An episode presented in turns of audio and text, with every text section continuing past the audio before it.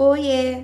Aqui é a Renata Rio e você está no podcast do Devocional de Amor e Fé. Seja muito bem-vindo!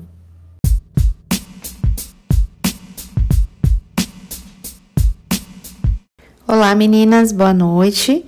Vamos dar sequência à leitura do livro Sofrimento Nunca é em Vão. Nós estamos na parte é, 3 do capítulo 6, estamos quase terminando. Amanhã é a nossa última parte.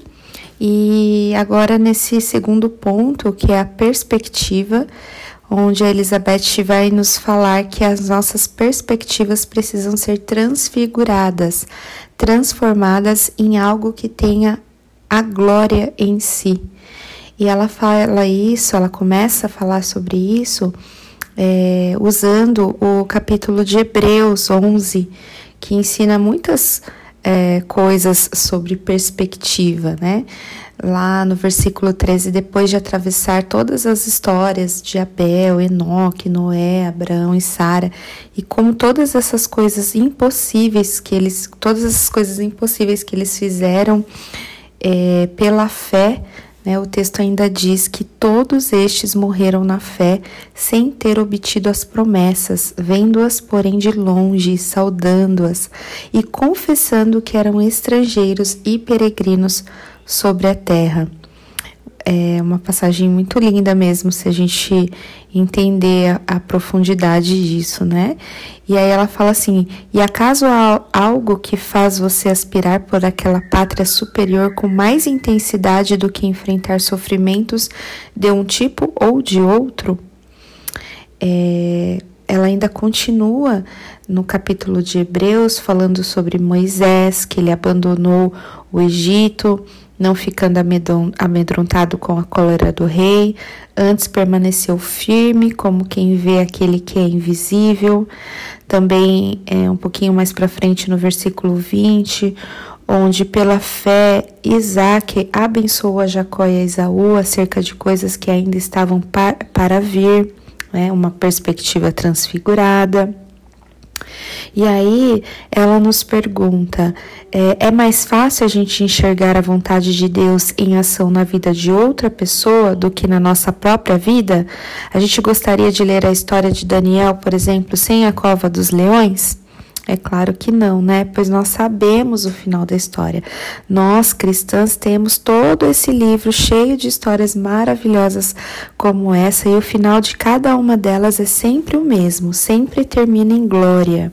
Né? Não há como a gente pensar é, na história de José, ou na história de Sadraque, Mesaque e Abdinego, ou da Fanny Crosby, aquela moça que ela citou que compôs tantos hinos lindos, mesmo sendo cega, é, sem pensar, né, né é, sem ter essa, é, essa visão de que é, tudo se transfigura na vida deles, porque nós sabemos o fim da história. Ela também cita o apóstolo Paulo cantando na prisão, né? É, ele escrevendo o livro de Filipenses, é, que é o livro considerado o livro da alegria, né? Filipenses 1, 29, que fala: Porque vos foi concedida a graça de padecerdes por Cristo e não somente de crerdes nele. Vocês receberam uma dádiva de sofrimento. Ou Colossenses 1, 24 que fala que agora me regozijo nos meus sofrimentos por vós.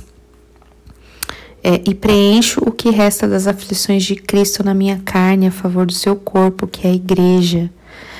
É, sofrer é uma alegria para mim, pois esse é o meu modo de ajudar a preencher a minha pobre carne humana.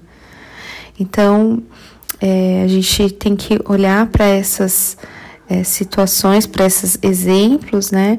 Será que a gente pode é, enxergar é, que nós estamos ajudando a completar as medidas das aflições de Cristo, assim como o apóstolo Paulo fala, né? É, e às vezes a gente para fica pensando que as nossas dificuldades, os nossos sofrimentos, eles não têm nada a ver com o evangelho, né? Que eles não, a gente não está sofrendo por causa do evangelho.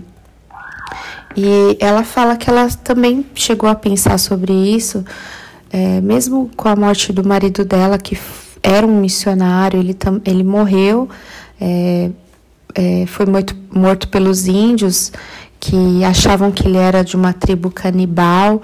Na verdade, é, se defendendo, eles mataram o marido dela e ela falou que por anos a fio ela ficou refletindo a esse respeito e ela chegou à conclusão de que há um mistério muito mais profundo do que o fato de Paulo estar literalmente sofrendo na prisão por causa do seu testemunho. Não, a gente não pode esquecer que quando ele escreveu lá, né, é, ele estava preso e, e Cristo sofre em mim. E se eu sofro por ser um membro do seu corpo, posso ser um membro ferido, mas ele sofre comigo, por mim e em mim. E quando eu sofro, ele sofre. Cristo sofreu na cruz. Ele levou sobre si todos os meus pecados, todas as minhas dores e todas as minhas tristezas. Contudo, há uma medida ainda a ser preenchida. Eu não entendo, simplesmente afirmo. Eu o aceito. Então, nessa parte maravilhosa, né?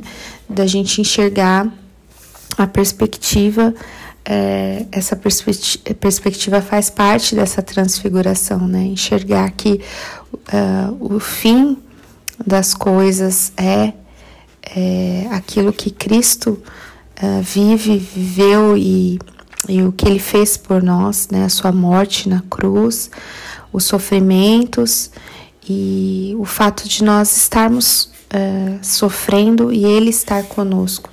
Né? E todo o nosso sofrimento redundar em glória para Ele. É sobre isso que nós temos que refletir. Eu vou parar aqui, na manhã eu volto, se Deus permitir, com a nossa última parte, nosso último capítulo aqui, nossa última leitura compartilhada desse livro. E que Deus nos abençoe. Um grande beijo, fiquem com Deus.